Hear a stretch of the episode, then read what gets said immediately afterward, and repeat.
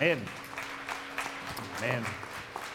Me gustan mucho esos especiales, todo para recordarnos lo que pasó en esos tres días y lo como que pues el mundo estuvo en mucha confusión, no sabiendo ni qué pensar, especialmente los discípulos, y luego Él venció la muerte. Muy hermano, aquí estamos caminando con Cristo. Una historia muy famosa, Cristo caminando sobre el agua. Hemos visto como un día hasta pasándoles, otro día eso hablándoles, esta vez ahora este, mandando que Pedro andaba con él. Cuando vemos la vida de Jesucristo, vemos una vida que fue invertida en unos pocos hombres. Vemos que los doce discípulos siguiéndole de vez en cuando aumentó. Vemos en capítulo 5 de, capítulo 6 de Juan cómo eso alimentando a los cinco mil. Al final de ese mismo capítulo volvió otra vez a los, los 12 discípulos. Por eso él estuvo invirtiendo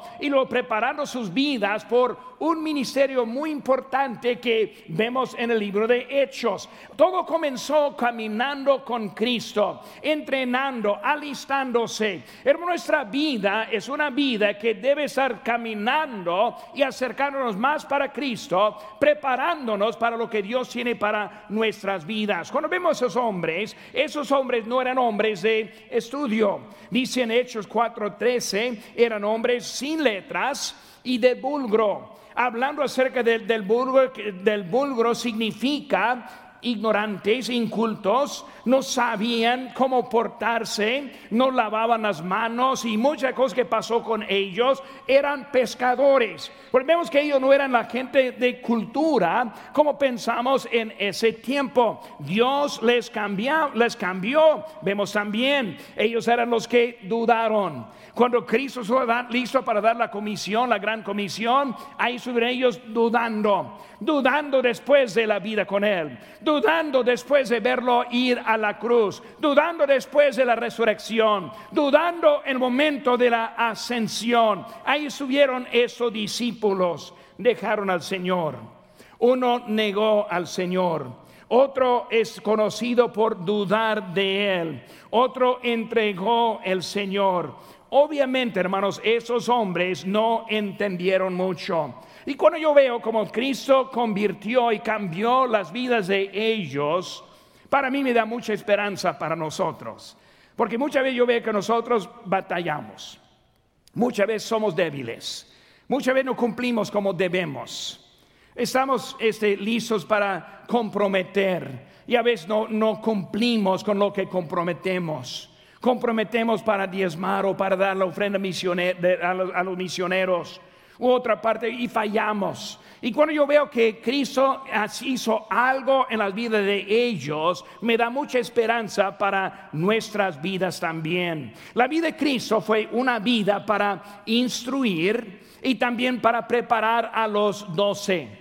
Cada evento fue un tipo de lección y al final de la lección un tipo de examen sobre esa lección. Y vemos que muchas veces ellos fallaron también en eso. Nuestra vida también es una serie de eventos que nos preparan para vivir en la eternidad con Dios. Cuando nosotros apenas aceptamos a Cristo, no sabemos mucho. Cuando nosotros apenas recibimos a Cristo, todo es nuevo. La vida cristiana es nueva. Y por eso nosotros empezamos un proceso de eventos que nos están preparando porque un día viene Cristo por nosotros.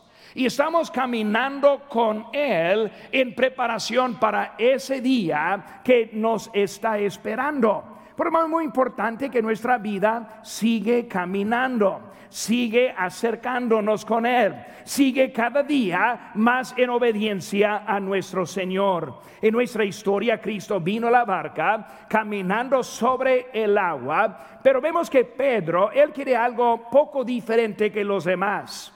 Él quería caminar con Él. Él dijo, si tú, eres, eh, si tú eres el Cristo, mándeme y yo me bajo y camino contigo. Hermanos, en nuestra vida debe ser un deseo caminar con Cristo. Dios ve la vida de cada uno de nosotros en esta tarde. Y Él tiene un deseo para nosotros y nuestras vidas.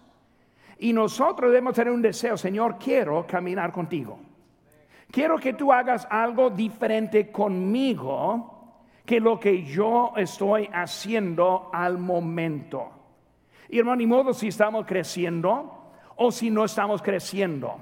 No debemos estar satisfechos de seguir la misma manera sin acercarnos más a nuestro Señor. Por eso quiero tomar unos minutos ahora para estar pensando en eso, precisamente con la Santa Semana en vista. Nosotros podemos hacer la diferencia en la vida de alguien en, estos, en estas dos semanas. Qué bonito sería tener parte de traer a alguien a, la iglesia que acepte a Cristo, destino cambiado, su vida nueva y lo que empieza a crecer junto con nosotros. ¿Qué más cosa bonita que eso hay que podríamos hacer en ese tiempo? Pues nosotros tenemos una manera en que podamos hacer algo grande caminando con Cristo. Vemos, hermanos, ahora en esta tarde, número uno, en nuestras notas vemos las prioridades son necesarias. Las prioridades son necesarias. Ahora, como yo predico, si hay un tema, un punto que yo hablo más que nunca, probablemente sería de prioridades. Porque para mí prioridades es la clave, cómo vivir no solo la vida cristiana, sino la vida en general. Si no aprendemos cómo vivir la vida con prioridades, nunca vamos a lograr mucho. Si estamos hablando de nuestras familias, si estamos hablando de nuestra eh, este, iglesia, con nuestra relación con Cristo, prioridades. En esta Semana Santa como ministerio tenemos algunas prioridades. Una prioridad que estaba haciendo en este momento es el alcance. Es, número uno, la prioridad más importante que cualquier otra prioridad. Y estoy hablando con todo diciendo, no dejen de tocar las puertas, no dejen de ganar almas, no dejen de invitar, no dejen de avisarles, porque es la prioridad del momento. Y la prioridad va a cambiar un poco llegando al viernes de la otra semana, el domingo de la otra semana, porque es el día en que estamos alcanzando. Porque no voy a estar predicando mucho acerca de ganar almas, de ir a las calles, ese tiempo va a pasar, no es por un momento. Después vamos a volver otra vez. Pero ese día la prioridad va a ser ahora de ese enfocar en los que vienen. Por eso ya tengo una carga para nosotros, que aprendamos algo en esos dos días para nuestro beneficio. También algo para los que no conocen a Cristo, para que ellos reciban al Señor. Es y va a ser la prioridad. Y luego sigue la prioridad después de eso. Y la prioridad que sigue es que sigan yendo con nosotros. Pues si tenemos una cantidad de 1200, 1400, 1500, 2000, qué bueno sería eso. Pero hasta que tengamos todo eso, ¿cuál es la prioridad? Que vuelvan. Por eso no queremos simplemente que vengan por un solo día, sino que reciban a Cristo y siguen caminando. Pues ya tenemos algunas claves para ellos. Una clave es que cada familia que viene por primera vez les vamos a dar un cupón para un, este, almuerzo, yo siempre quiero decir comida porque soy mexicano, este, más que, pero almuerzo, y después el culto del domingo siguiente, que es el día 24, vamos a ofrecerles una comida para la familia gratis aquí en el Point, en el restaurante. ¿Para qué? Para que vuelvan. Eso es válido por un solo día, un solo tiempo después del culto. Y luego aparte de eso ya tenemos planeado la conferencia de matrimonios, algo que nunca hemos hecho aquí conmigo por lo menos. Y vamos a hacer una conferencia de matrimonios. Una cosa que he, visto durante esta pandemia es cuántos problemas hay en los matrimonios hoy en día. Cuando cerraron las parejas en sus casas, eran como gatos, ¿verdad? Ya con las uñas saliendo y ya listos para estar peleando. Y por eso hay muchos problemas en familias. Hemos recibido varias llamadas que si podemos ayudar a, las familias. Por eso, hermanos, es un enfoque para nosotros, no solo para nosotros, sino también para los visitantes. Por eso, semana siguiente, la, este, la comida, lo voy a decir, el almuerzo. Y luego sigue la conferencia de matrimonios para ayudarles también en su matrimonio. Por lo que estoy diciendo, hay prioridades que tenemos para llegar a unas metas que nosotros tenemos. Igual, hermanos, como un evento como este, nosotros como familia, como hermanos en Cristo, necesitamos las prioridades bien enfocadas. Por aquí tenemos varias cositas que estoy viendo en nuestro pasaje. Versículo número 22 nos dice, Enseguida Jesús hizo a sus discípulos entrar en la barca y ir delante de él a la otra ribera, entre tanto que él despedía a la multitud. Primeramente vemos la presencia, la presencia.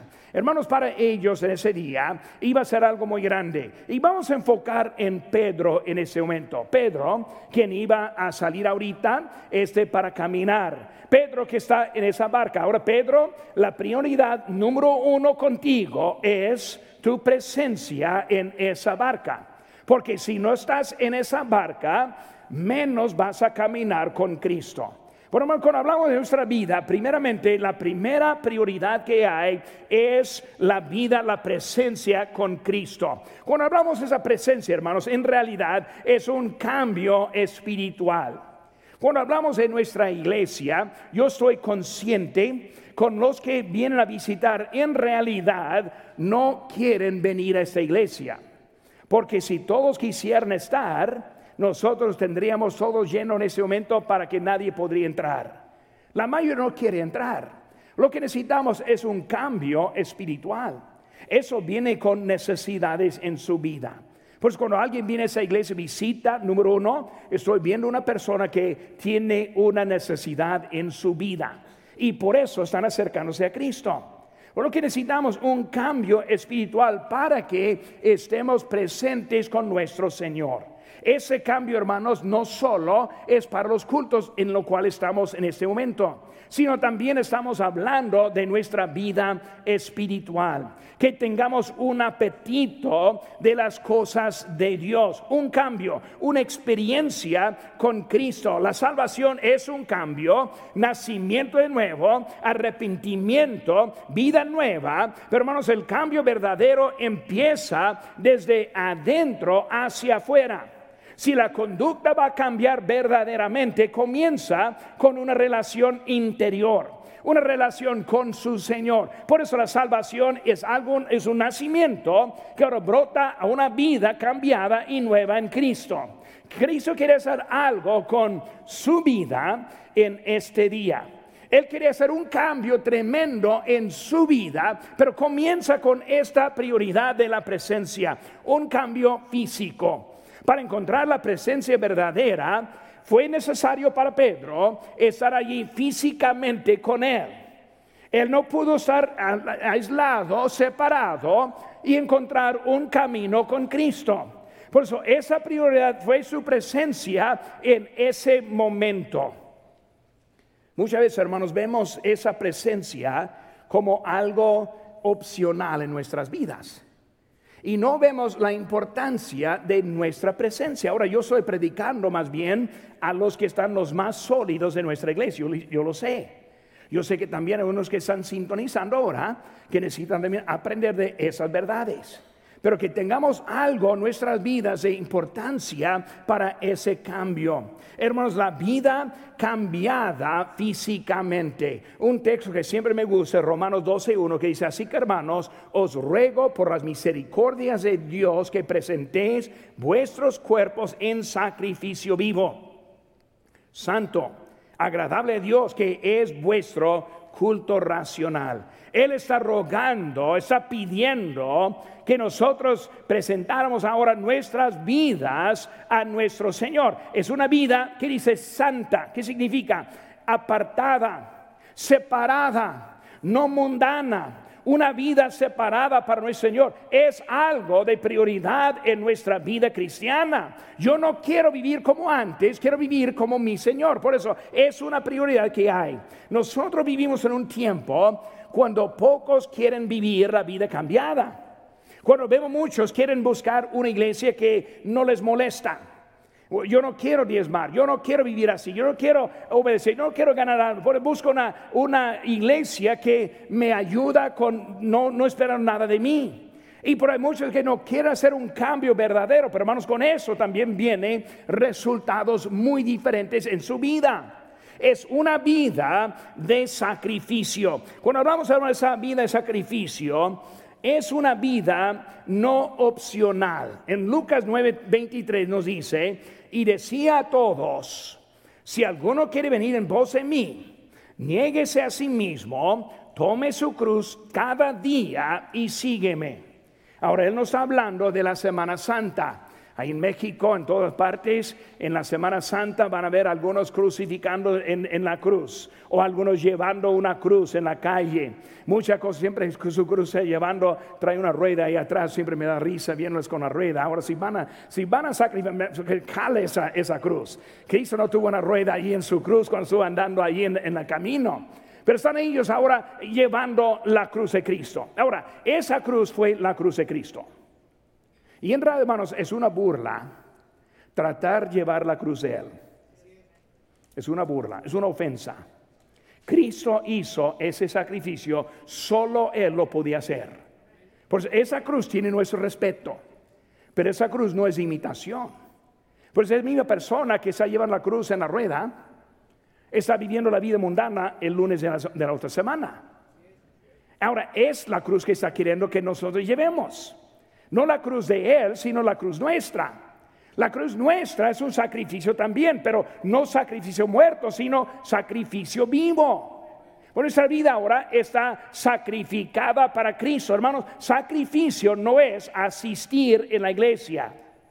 Ese es beneficio. Tenemos la bendición de poder estar aquí juntos escuchando al coro, los especiales, la predicación, la palabra, sentir el Espíritu Santo en nuestra presencia. Es la bendición, hermanos. El sacrificio es servir a Dios. Debo decir una clave, hermanos. Sacrificio verdadero ni parece como sacrificio. Muchos piensan como misioneros, como nosotros éramos misioneros por 34 años en México, piensan que nosotros fuimos a México a sacrificar la vida. Ahora, en un sentido, sí sacrificó la vida. Ya no vivimos con familiares, así que cuando yo fui a Indiana la semana, hace como tres semanas, este, la mayoría de mis familiares ni, ni conozco, porque hay tantos años que ni hemos estado con ellos. Pues en un sentido sí fue sacrificio en que la vida cambió. Pero la vida ya no fue una vida de sacrificio, fue una vida de bendición. Hermano, cuando nosotros sacrificamos la vida, es algo que Dios usa en nosotros también hasta para bendecirnos a nosotros. Si nunca ha ido a la calle a la ganancia de almas, le invito. Si tiene vergüenza o si tiene miedo, hable conmigo, yo le ayudo a encontrar a alguien más valiente y luego no es para ver. Y cuando ve a la gente aceptando el tratado y diciendo, gracias, gracias por traérmelo, gracias por la invitación. Yo sí le acompaño. Muy, muy enseguida aquí en nuestra iglesia yo pregunto a alguien saliendo con la bolsa verde, este, ¿cómo es que llegó? Y muchas veces porque alguien me dejó una invitación. Hermanos, es algo bonito que podemos tener parte en nuestra vida. Por eso, hermanos, no es opción, pero también viene con beneficios. En Romanos 8, 18 nos dice, pues tengo por cierto que las aflicciones del tiempo presente no son comparables con la gloria venidera que nosotros ha de manifestarse. Ese texto, hermanos, es uno, en realidad es uno, un favorito mío en este momento. Yo estoy leyendo eso y pensando, en pocos días estaremos en la gloria con Cristo para siempre. Ni modo su prueba que está pasando, ni modo las dificultades que hay en su vida, ni modo lo que está pasando y los problemas que hay por todos lados. Nosotros vamos a pasar la eternidad con Cristo. No hay nada de ese lado que ni es para mencionar, porque ni es nada comparando lo que hay para toda la eternidad en Cristo.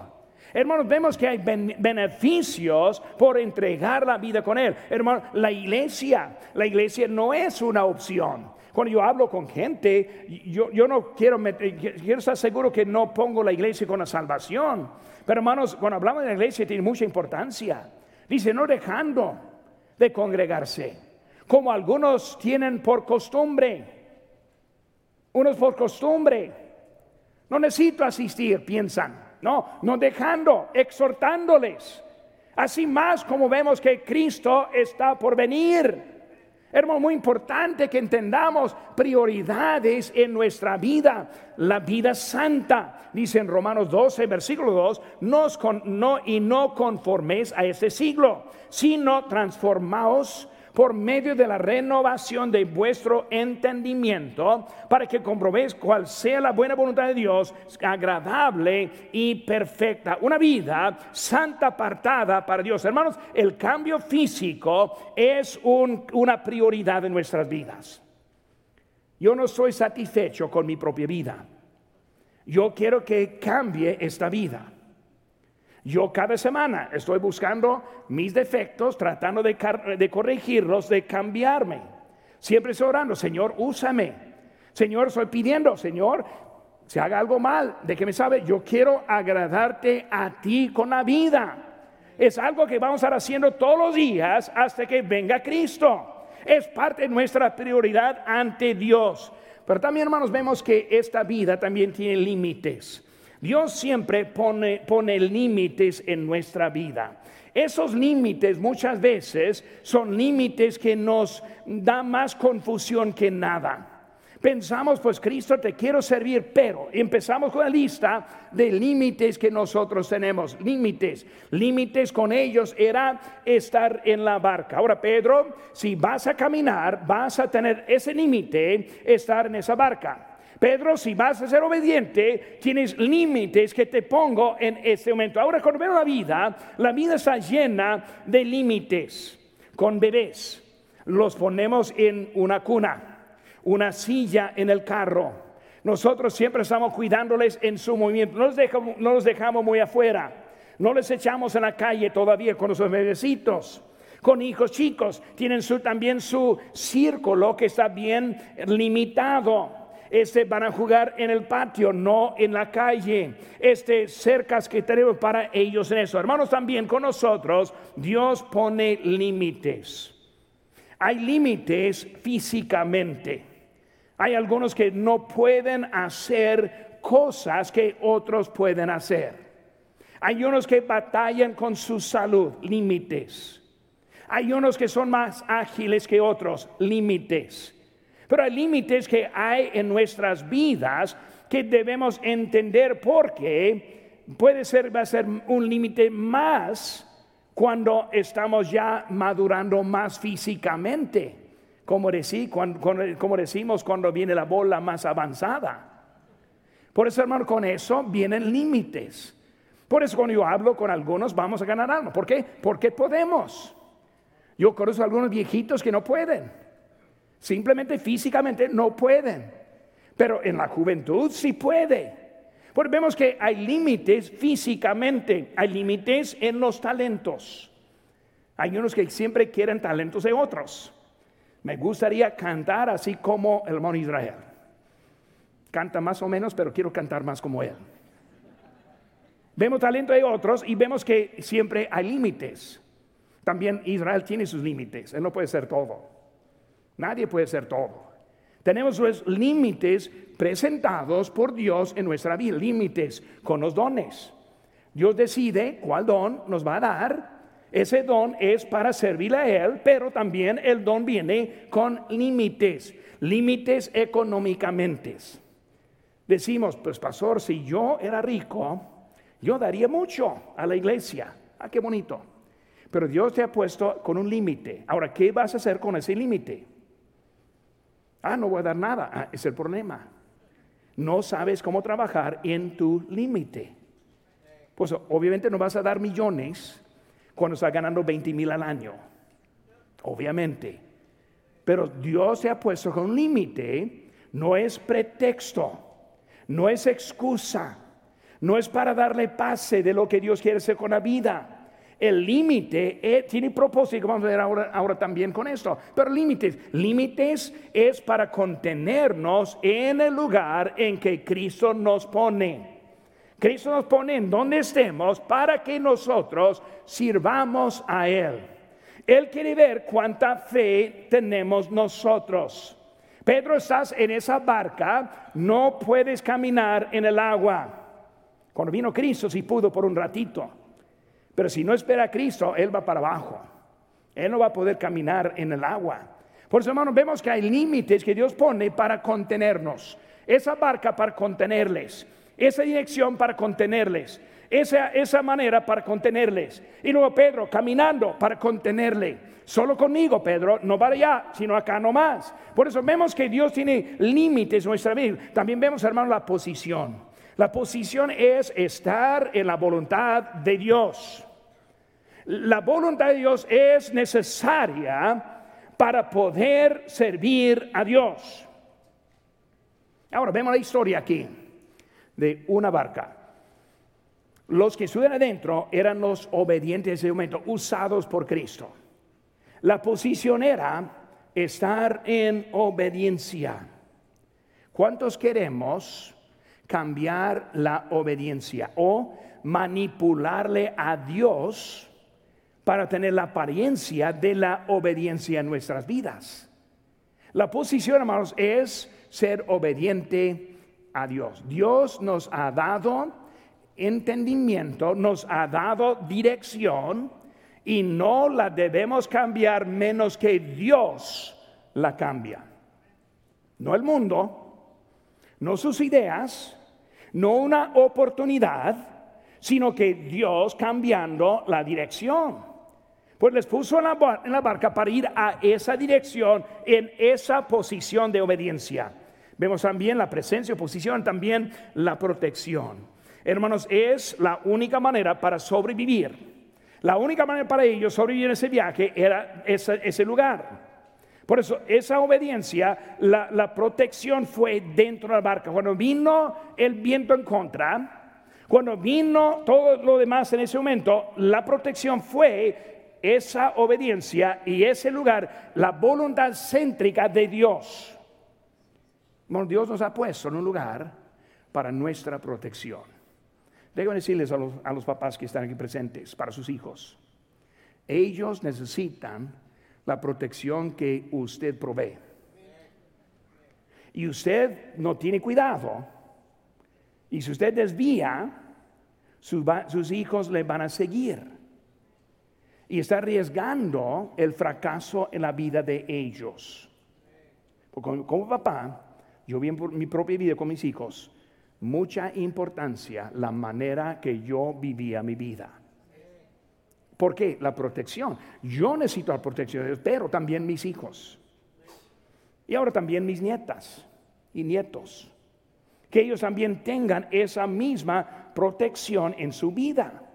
Bueno, Dios tiene algo para nosotros y no es para hacer ruina nuestra vida, no es para perder a nuestros hijos, no es para perder a nuestros nietos, es para seguir adelante. Pero hermanos, todo comienza con usted comienza con nosotros en nuestra vida. Hay muchos que quieren ir solos, quieren sacar su propio juicio, sus propios valores, hacer su propia decisión y luego viven sufriendo las consecuencias de esa manera de vivir.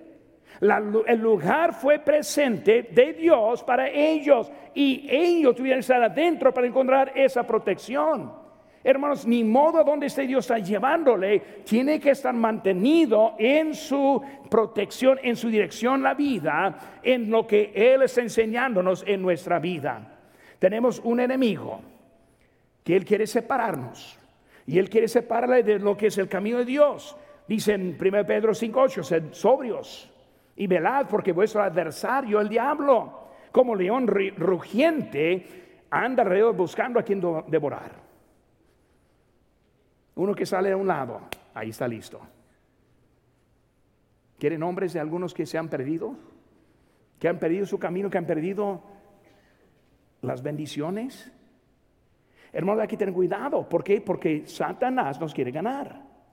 Pero Dios está dándonos una manera para caminar con Él.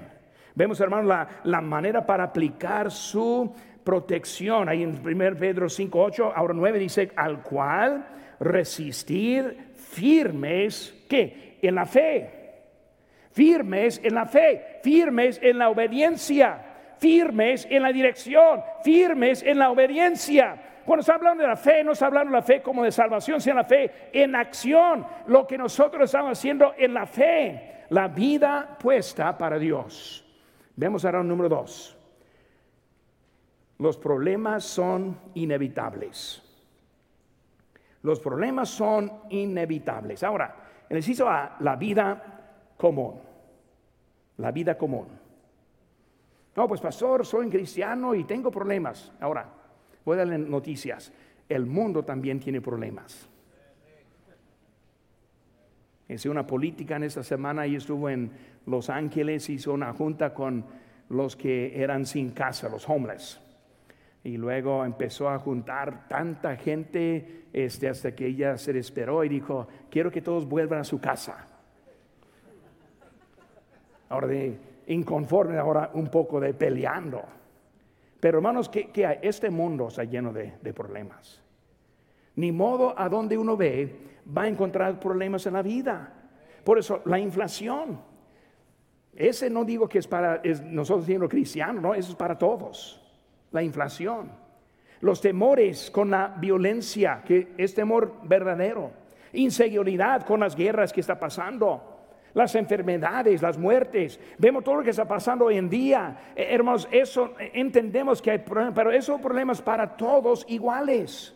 No es algo simplemente para nosotros. Muchos se esperan porque piensan que la vida cristiana debe eliminar los problemas. Muchos llegan a ser cristianos porque quieren aliviarse de los problemas y aceptan a Cristo para encontrar que todavía tienen problemas. Es la vida común, es la vida común. Por eso, hermanos, cuando venga, cuando venga Cristo, cuando estemos en la gloria, vamos a estar fuera y ausente de esas pruebas y problemas de la vida. Porque tenemos esa esperanza, el mundo no. La esperanza del mundo es el infierno, híjole. Él no sabe nada del cielo. Nosotros sabemos que viene la victoria en eso, pero muchos se esperan porque piensan eso. Pensamos. Y nosotros vemos en, Mateo este 17, 20, porque de cierto os digo que si tuvieres fe como un grano de mostaza, diréis a este monte, pásate aquí allá, y se pasará y nada os será imposible. Y pensamos, uh, no tenemos fe porque los problemas siguen. Pero hermanos, yo veo que algo no es lo que estamos pensando de esa manera. Porque yo veo que los apóstoles sufrieron, murieron mártires. Vemos que eh, los cristianos en el primer siglo sufrieron. Muchos con necesidad física, económica, Vemos que con ellos también hubo eso. Muchas veces no entendemos también que la Biblia dice, y esta es la confianza que tenemos en Él, que si pedimos alguna cosa conforme a su voluntad, Él nos oye. Hermanos, la fe no es para manipular a Dios. No es para manipular. Dios, yo te voy a pedir por fe manipulándole. No, Él tiene la vida para nosotros lleva la cruz, sacrificio.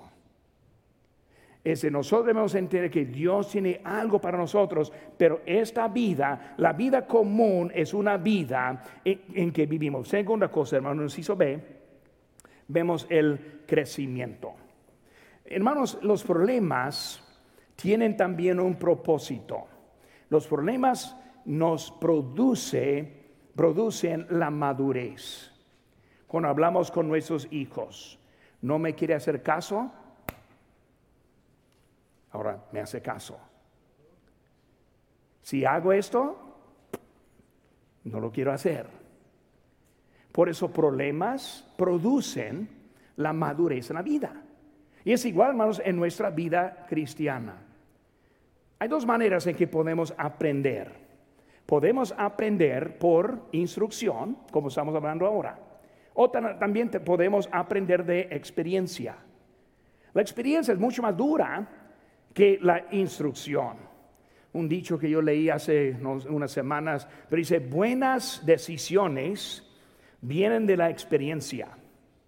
Y la experiencia viene de las malas decisiones. Y así es la verdad. Buena decisión viene de la, experiencia, pero esa experiencia vino de las malas decisiones. Por eso aprendió cómo no hacerlo, ahora no sabe cómo hacer. Pero vemos que muchas veces esas cosas son para ayudarnos y madurarnos en nuestra vida cristiana. Por eso los problemas de la vida son inevitables, la vida común, crecimiento y también por vivir para Cristo. Según a Timoteo 3:12, y también todos los que quieren vivir piadosamente en Cristo Jesús padecerán persecución. Hermanos, es inevitable. Si viene la persecución en la vida cristiana cuando nosotros queremos vivir para Cristo. Tenemos un enemigo que está contra nosotros. Pero hermanos, ese sufrimiento es temporal. La vida victoriosa es permanente. Por eso debemos mantener la mira en las cosas para Cristo.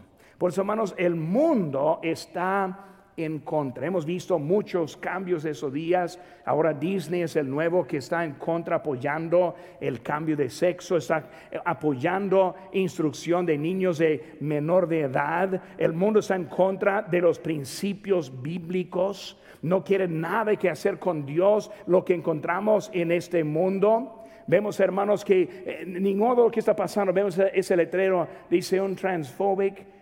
It is transphobic to only women can get, y la palabra que falta es pregnant. Es, es, eh, es, una locura que está pasando en, nuestra, en nuestro mundo. Y hermanos, eso está afectando a nosotros también. Necesitamos vivir para Cristo.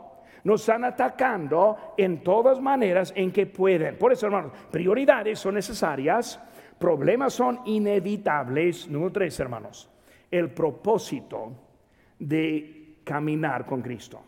Versículo 33 nos dice entonces, los que estaban en la barca vinieron y le adoraron diciendo, verdaderamente eres hijo de Dios.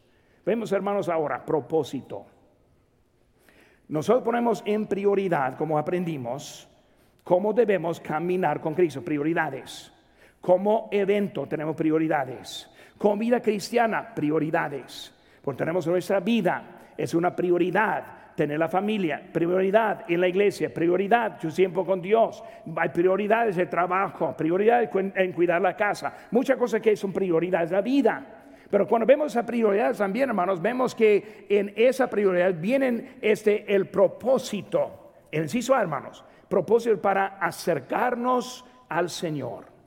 Acercarnos al Señor subieron en la barca. Jesús y Pedro subieron en la barca. Ellos subieron juntos, acerca, cercados. Eh, con Cristo cercas, la, la victoria viene. Cuando Cristo está conmigo, la victoria ahí está. Hermanos, ahora cuando nosotros andamos a nuestro lado, no es por decir que Cristo nos está persiguiendo, en el sentido de bendecirnos. Por eso Él ahora quiere que nosotros estemos con Él. Por eso Él está ahora, e, en eso estamos acercándonos con Él. Venimos esta tarde para acercarnos. Ojalá que esta mañana se sintió la presencia de Dios en el culto. Ojalá que ahora está recibiendo noticia, instrucción que nos pueden ayudar. Es el propósito de este, de este culto que acercarnos más a Cristo. Por eso, hermanos, con Cristo la victoria está. Cristo quiere una relación diaria con nosotros. Versículo número 29 dice, él dijo, ven. Y descendiendo Pedro a la barca, andaba sobre aguas para ir a, Jesús. Vemos que él les pidió, Señor, ¿puedo ir? Ven. Él quiere una relación. Pedro, ahora quiero que camines conmigo. Pedro, aquí estás conmigo. Vas a encontrar milagro en tu vida en este momento, caminando conmigo. Por eso, hermanos, en nuestra vida cristiana, Dios nos quiere bendecir, darnos instrucción y ayudarnos en nuestras vidas. Dirección, dirección, acercarnos más cerca con nuestro Señor. Hermanos, para adorar al Señor, para adorar. Hermanos, caminando produce la adoración. Adoración no es una emoción, adoración es un hecho. Lo decimos, pero lo hacemos. Si lo decimos y no lo hacemos, somos hipócritas.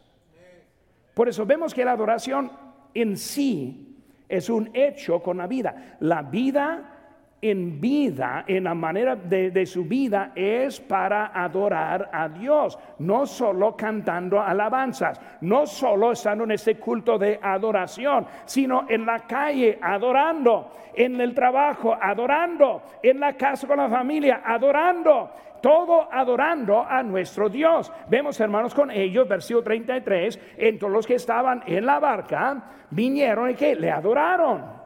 Caminando con Cristo produce la adoración. La adoración más nos ayuda a ser más fuertes espirituales en nuestra vida. En sí, sus hermanos, es para arrepentirse de sus fracasos.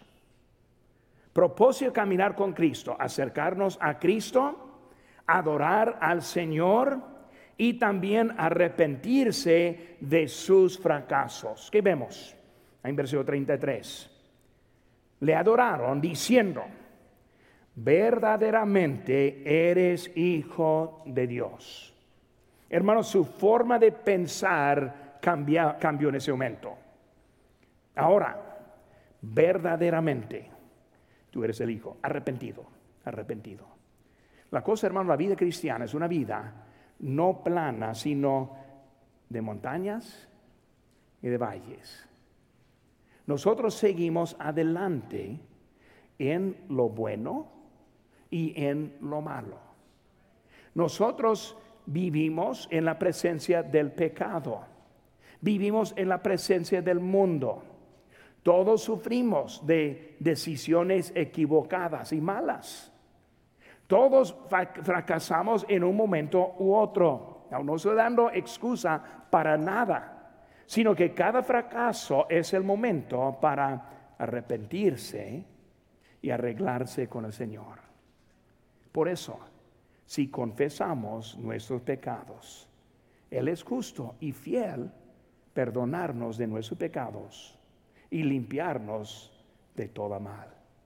Cristo nos quiere bendecir en nuestras vidas. Porque necesitamos en el camino, número uno, estamos caminando para estar más cerca, caminando para adorarle, pero también caminando arrepentido, arreglando. Señor, te fallé. No quiero seguir fallando. Quiero arrepentirme, quiero arreglar conmigo, contigo, Señor. Quiero ser tu siervo. Por eso nosotros arreglamos la vida. ¿Para qué? Seguir caminando con Cristo. Ahora en estas semanas, hermano, yo estoy animándonos a que caminemos con Cristo. Prioridad, ganancia de almas. Usted escoge un momento, no le digo cuándo, les presento con oportunidades, pero usted decida, pero que decida cuándo va a ir. No un día, no, si pastor no, no, no. ¿Cuándo? Hablé con hermano el pastor Cervantes de Canoga Park. Cada vez que nos vemos, que hablamos, decimos, ah, necesitamos ir a comer juntos. Y saben que hermano, nunca vamos a comer juntos. Otra vez yo lo vi en, en el compañero de pastores, ah, hermano, vamos a ir a comer. Sí, vamos a ir a comer. Ni salimos con la fecha todavía. Hasta que digamos tal día, tal hora, vamos simplemente vamos a decirlo. Esta semana, hermano, si va a ganar almas, usted sabe cuándo. Si no sabe cuándo, es porque no va a ir. El deseo no es suficiente, la realidad es lo que necesitamos. ¿Cuándo va a ir a ganar almas? Pues a ver, no, no, no, no, a ver, no funciona. ¿Cuándo vamos a ganar almas? Prioridades. Cristo viene una necesidad muy importante, prioridades para ese evento.